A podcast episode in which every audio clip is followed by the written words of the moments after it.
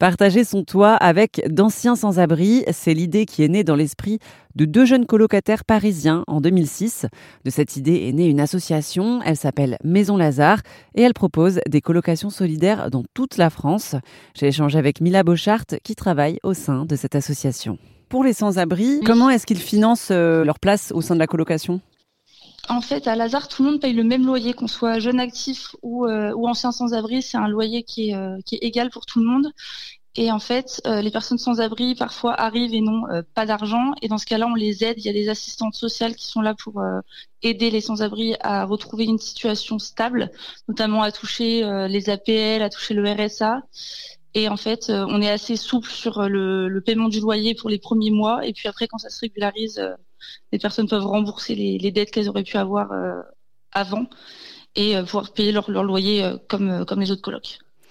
À ce propos, le RSA, est-ce que quand on est justement sans abri, est-ce qu'on y a droit ou est-ce que c'est quelque chose qui dépend du logement? En fait, c'est pas dépendant du logement, mais par contre, ça suppose d'avoir une situation en règle, d'avoir encore des droits ouverts à la CAF, d'avoir des papiers d'identité qui sont qui sont à jour. Enfin, faut être quand même exister aux yeux de, de, de l'État et de la société avoir une, identité en fait. Et pour euh, certaines personnes, euh, elles n'ont plus leur papier à jour, elles n'ont plus de droits ouverts, donc euh, c'est beaucoup plus compliqué pour toucher le RSA par exemple.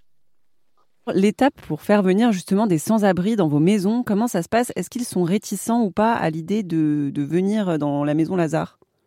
Alors ça dépend, on a un peu tous les cas de figure. Euh, après, on force personne évidemment à venir en maison Lazare, mais souvent ça se fait par le, réseau. Et puis on organise dans chaque maison des repas d'amitié. Donc souvent c'est le premier dimanche du mois, où l'idée c'est d'inviter euh, tous les gens du quartier. Donc euh, ça peut être des personnes sans abri ou des personnes qui ont un abri. Et l'objectif ça va être de se rencontrer et de, de, montrer que voilà pour les personnes qui sont sans abri, il, existe des possibilités de, logement. Ça crée des liens aussi entre la maison, l'extérieur. Et derrière, en fait, on a pas mal de personnes qui sont venues au, repas de l'amitié et qui deviennent colocs euh, par la suite. Et comment vous faites aussi pour recruter euh, des personnes qui sont actives et qui vont euh, voilà, se mettre à partager leur vie avec des personnes qui ont connu des galères, comme vous dites? Oui, alors pour les personnes jeunes actives, ça c'est beaucoup par le réseau. En fait, souvent, c'est des personnes qui connaissaient quelqu'un qui était coloc, du coup, qui se disent j'ai envie de devenir coloc à mon tour après, on communique pas mal sur les réseaux sociaux quand même. Euh, on est très actif, notamment sur LinkedIn, mais aussi sur Instagram, sur Facebook. on fait des campagnes euh, assez décalées, euh, humoristiques, qui fonctionnent assez bien. Et souvent, on a des jeunes actifs qui ont vu nos campagnes sur les réseaux sociaux et qui décident de devenir coloc grâce à ça. J'ai vu que vous aviez pas mal de maisons dans différentes villes. Est-ce que vous pouvez déjà nous dire combien de maisons vous avez ouvertes et combien d'appartements aussi? Oui, alors en France, on a 12 maisons.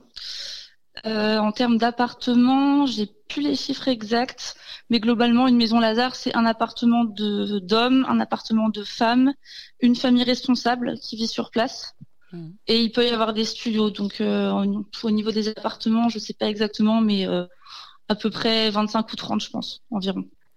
Et justement, je voulais parler euh, des familles responsables.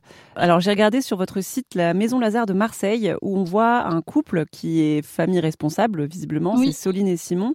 Quel est leur rôle, en fait? En fait, la famille responsable, son rôle, c'est d'être une présence euh, au cœur de la maison. Donc, euh, ça va être déjà de restaurer l'image de famille qui peut être brisée chez certains colocs qui ont eu des ruptures familiales.